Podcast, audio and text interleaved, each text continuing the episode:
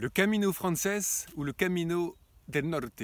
Bonjour les amis, bonjour et bienvenue sur cette nouvelle vidéo, c'est David. Aujourd'hui, on va se poser un petit peu cette question lorsqu'on part faire son Saint-Jacques de Compostelle, son pèlerinage de Saint-Jacques de Compostelle, par quel itinéraire est-ce que l'on va passer? Et aujourd'hui, on va parler spécifiquement de ces deux grands itinéraires qu'il y a côté espagnol, à savoir le Camino Frances, le chemin historique qui passe par l'intérieur des terres, et le Camino del Norte, qui lui va longer la côte atlantique jusqu'à atteindre Santiago. Alors les deux ont des avantages, des inconvénients. Concrètement, le Camino Frances, c'est 60% des pèlerins qui y passent.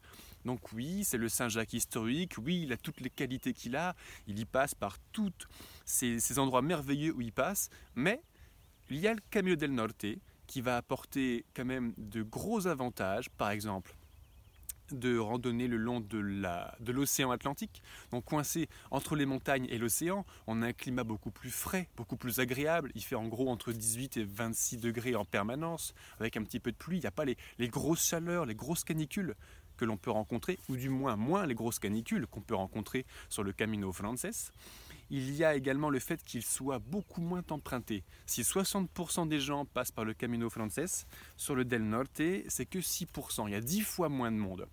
Et pour ceux d'entre vous, chers amis pèlerins, qui souhaitaient ah, respirer au calme, dans la nature, avec moins de monde autour de vous, dans la nature pour le coup, entre montagne et océan, donc on y est vraiment confronté à 100%, eh bien, peut-être que le Camino del Norte sera une bonne alternative. Alors aujourd'hui les amis, on va commencer et finir cette vidéo ici, cet endroit euh, qui m'est cher, mais tout de suite on va partir sur mon écran d'ordinateur que je vais partager avec vous et on va voir en image ce que ça donne. Bienvenue sur mon écran et avant de parler de Saint-Jacques, on va faire un tout petit site sur mon site, Le Banquier Randonneur, sur la page de formation dans les GR sur le Saint-Jacques on va retrouver tout en bas de la page de présentation eh bien, la liste de Saint-Jacques de Compostelle que vous allez retrouver. Vous n'avez qu'à mettre votre prénom, votre mail, cliquez sur recevoir ma liste et là je vous envoie immédiatement, ou ça peut prendre quelques minutes, eh bien, un mail avec qui contient une pièce jointe avec la liste de tout le matériel que je conseille aux pèlerins de prendre pour partir sur votre chemin. Alors que ce soit euh, en tente ou si vous dormez en dur, il y a toutes les options à l'intérieur et je mettrai même les liens à l'intérieur de ce, de ce PDF bah, vers l'équipement que j'ai moi-même utilisé en 2017 quand j'ai fait mon Saint-Jacques de Compostelle. Donc tout ça se trouve ici dans la liste de Saint-Jacques, mais on repart tout de suite. On repart tout de suite donc sur le Saint-Jacques pour voir un petit peu euh, en image ce que cela représente. Alors le Saint-Jacques, voilà la première image que la page Wikipédia nous propose. On a un petit peu l'impression que Saint-Jacques, c'est le, plus grand réseau de chemins de randonnée, le plus grand réseau de GR euh, millénaire, parce que cette histoire a commencé il y a au moins 1000 ans. Alors, on voit tous ces chemins. Pour les Français, les plus connus vont évidemment être ceux qui sont en bleu, les départs de Paris, de Vézelay, du Puy-en-Velay, également la voie d'Arles. Pour nos amis belges, le départ de Bruxelles, qui est un grand départ aussi. Beaucoup d'Allemands et d'Hollandais que je connais sont partis depuis chez eux. Euh, notamment, je n'ai rencontré beaucoup qui viennent de Francfort. Et les chemins continuent même vers le nord, jusqu'en Scandinavie. Donc, toute l'Europe, toute la chrétienté s'est dirigée à travers les siècles sur ces chemins pour arriver tous au même endroit. On part tous d'un pays différent, on arrive tous au même endroit, Saint-Jacques de Compostelle. Et ça, c'est très beau. Et encore, sur cette carte, il n'y a pas tous les chemins. Il n'y a pas tous les chemins, puisque euh, il y a la Via Arverna, par exemple, qui part de Clermont-Ferrand, qui est assez récent, qui est un réseau secondaire, entre guillemets, sur le chemin de Saint-Jacques, qui n'apparaît même pas. Donc les possibilités sont infinies, et des chemins de randonnée tracés, il y en a des centaines de milliers de kilomètres dans chaque pays, donc euh, les itinéraires balisés sont vraiment euh, énormes. Regardons un tout petit peu plus en détail ce qui se passe eh bien, du, côté, euh, du côté espagnol. On a le gros rouge, c'est le Camino Frances, hein, passage des Pyrénées au col de Ronzo, et on va jusqu'à Saint-Jacques-de-Compostelle, c'est donc le chemin historique. Et au nord, qui longe la côte discrètement, on a ce Camino del Norte qui est cette euh, alternative dont on va parler un petit peu plus aujourd'hui. Ensuite, on peut voir ici, entre le Camino del Norte, après Oviedo, et le Camino Frances, un petit, c'est le Camino Primitivo, donc le, premier qui a été fait. Euh, et on en parlera un tout petit peu par la suite.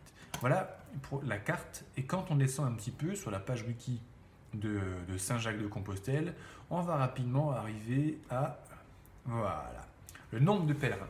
La fréquentation des chemins est aussi un critère déterminant pour savoir quel itinéraire on, de prendre, et notamment la grande question du Frances et del Norte. Pourquoi?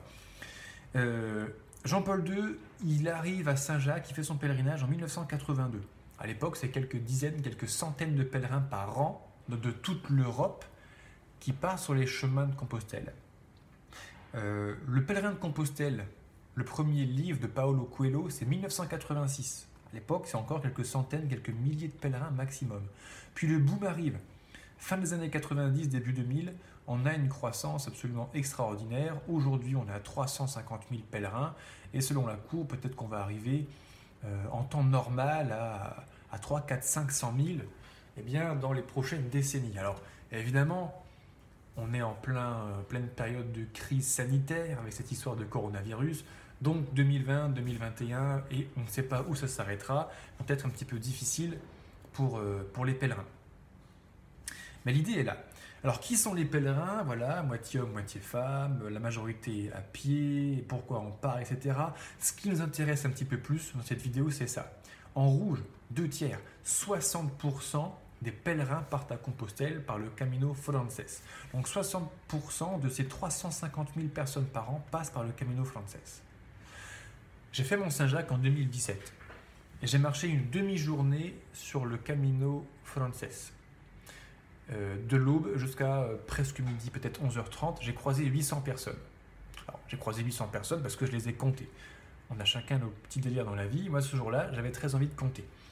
Alors, 800 euh, personnes le matin, ça fait 1500 à la journée, ça fait beaucoup. En commençant le Camino del Norte, il y a des sections où j'étais plutôt à 8 ou 10 rencontres par jour. Alors après, ça a augmenté, ça fluctue, mais lieu de rencontrer, des, de voir des, centaines de pèlerins qui passent par là par jour, il n'y en a que quelques dizaines. Ça augmente jusqu'à 50. Hein. on est plutôt sur 50 par jour. Donc ça, calme le débit de pèlerins et ça calme le sentier.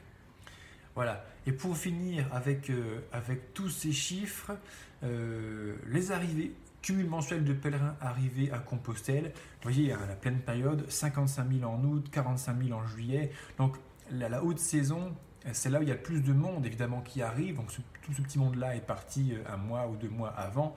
Si vous voulez être un petit peu plus au calme sur les sentiers, il va vraiment falloir privilégier de partir au printemps ou à l'automne, voire l'hiver. Là, c'est quand même un petit peu plus difficile. Il ne faut pas se leurrer. Ensuite, patati patata, voilà, très bien. Alors, pour, euh, pour savoir comment partir sur, euh, pour savoir comment se loger sur le Camino Frances ou le Camino del Norte, ça c'est la grande question. Je sais que beaucoup d'entre vous qui préparez votre Compostelle, eh bien, souhaitent dormir en dur, en gîte, en refuge, en auberge, en albergue côté espagnol. Alors où est-ce qu'on peut trouver toutes ces références? Écoutez, il y a un excellent site, c'est la CIA. À l'époque, c'était bah, l'agence des chemins de Compostelle euh, qui a été créée et qui est une base de données qui référence notamment beaucoup les hébergeurs. Alors, on va dans itinéraire, hein, hébergement, annuaire hébergeur, en fonction du chemin sur lequel on est, les principaux itinéraires en Espagne, Frances ou Del Norte. Un Del Norte maintenant est référencé à l'égal du, Camino Frances, pas, pas le Camino Primitivo. On en reparle juste un petit peu après. On regarde le Camino Frances, et là on voit la liste de tous les hébergements, donc de Saint-Jean-Pied-de-Port jusqu'à Santiago. Et on peut voir qu'il y en a quand même euh, une paire. Hein. Alors ensuite, si on regarde, on revient juste derrière, on va regarder euh, ce qui se passe du côté euh, Camino del Norte. On a également, vous pouvez le voir, une liste bien étoffée. Donc la, grande crainte de beaucoup de pèlerins, c'est de se dire oui, mais si je pars sur le Camino del Norte, il y aura moins d'hébergement. Faux, ça a énormément construit. Je ne sais pas à quel point est à jour cette base de données, mais jusqu'à la fin des années 2010, ça continue à construire. Et j'ai dormi dans une albergue flambant neuve. Il y avait des albergues qui se construisaient partout le long du sentier. Donc l'hébergement est suffisant pour dormir toutes ces nuitées, y compris des petites étapes, pour partir sur le Camino del Norte. Pour comparaison, on va partir sur le Camino euh, Primitivo. Et là, effectivement, la liste hein, est beaucoup plus courte.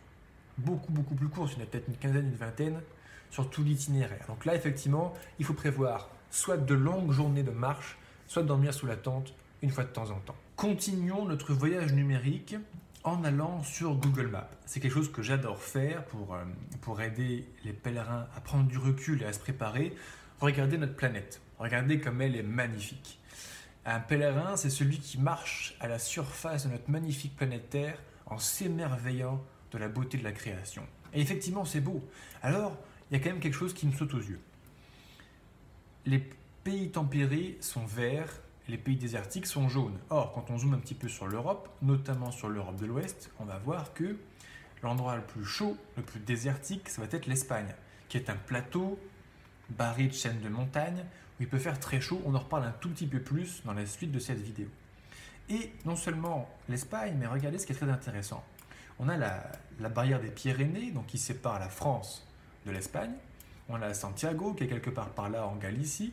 Et on a ici cette chaîne de montagnes, les Asturias, avec euh, cette tache blanche, Los Picos de Europas, qui est le sommet de, de l'Espagne, à 2600 mètres de mémoire. Los Picos de Europas, parce que quand les navigateurs espagnols revenaient du Nouveau Monde, la première chose qu'ils voyaient au loin à l'horizon, avant de voir la côte de Galice, c'était Los Picos de Europas, la plus haute montagne de leur pays. Donc quand ils voyaient les sommets des pics d'Europe, ils disaient ça y est, on est bientôt rentré au port, bientôt rentré à la maison. Donc il y a cette grande chaîne de montagnes là, les Alpes cantabriques, euh, les Asturies, euh, qui, qui barrent l'Espagne. Et au nord, coincé entre cette chaîne de montagnes et l'océan, on a une petite bande verte. Et au sud, on a le plateau euh, très jauni, très roussi par le soleil parce qu'il y fait très chaud. Eh bien, c'est là, je pense, l'un des grands avantages du Camino del Norte, de cette alternative du Camino del Norte. Au sud, le Camino Frances, qui passe par les grandes villes sur le plateau, très froid l'hiver, très chaud l'été. Au nord, coincé entre cette chaîne de montagnes et l'océan Atlantique, on a une petite bordure verte claire. C'est un pays très agricole, hein, donc euh, c'est beaucoup d'éleveurs bovins notamment qui sont là. Eh bien, euh, c'est cette petite languette de terre de quelques centaines de mètres parfois ou quelques kilomètres de large sur lequel le pèlerin va évoluer sur le Camino del Norte.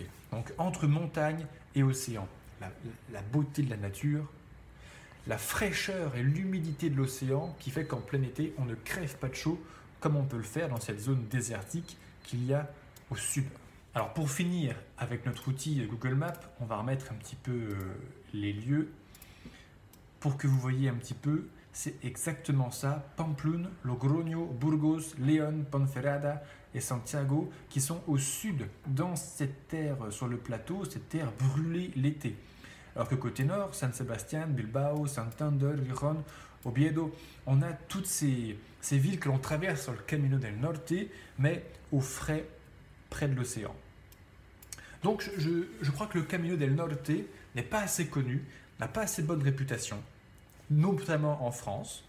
Si 60% des gens passent par le Camino Frances, oui, c'est parce qu'il est très bien, le Camino Frances, mais c'est aussi parce qu'on ne connaît surtout que lui. À nouveau, dans cette vidéo, je, propose cette alternative au moins aussi bien que le Camino Frances, quel Camino del Norte. Chacun fera son choix. Voilà ce que, ce que je peux vous en dire.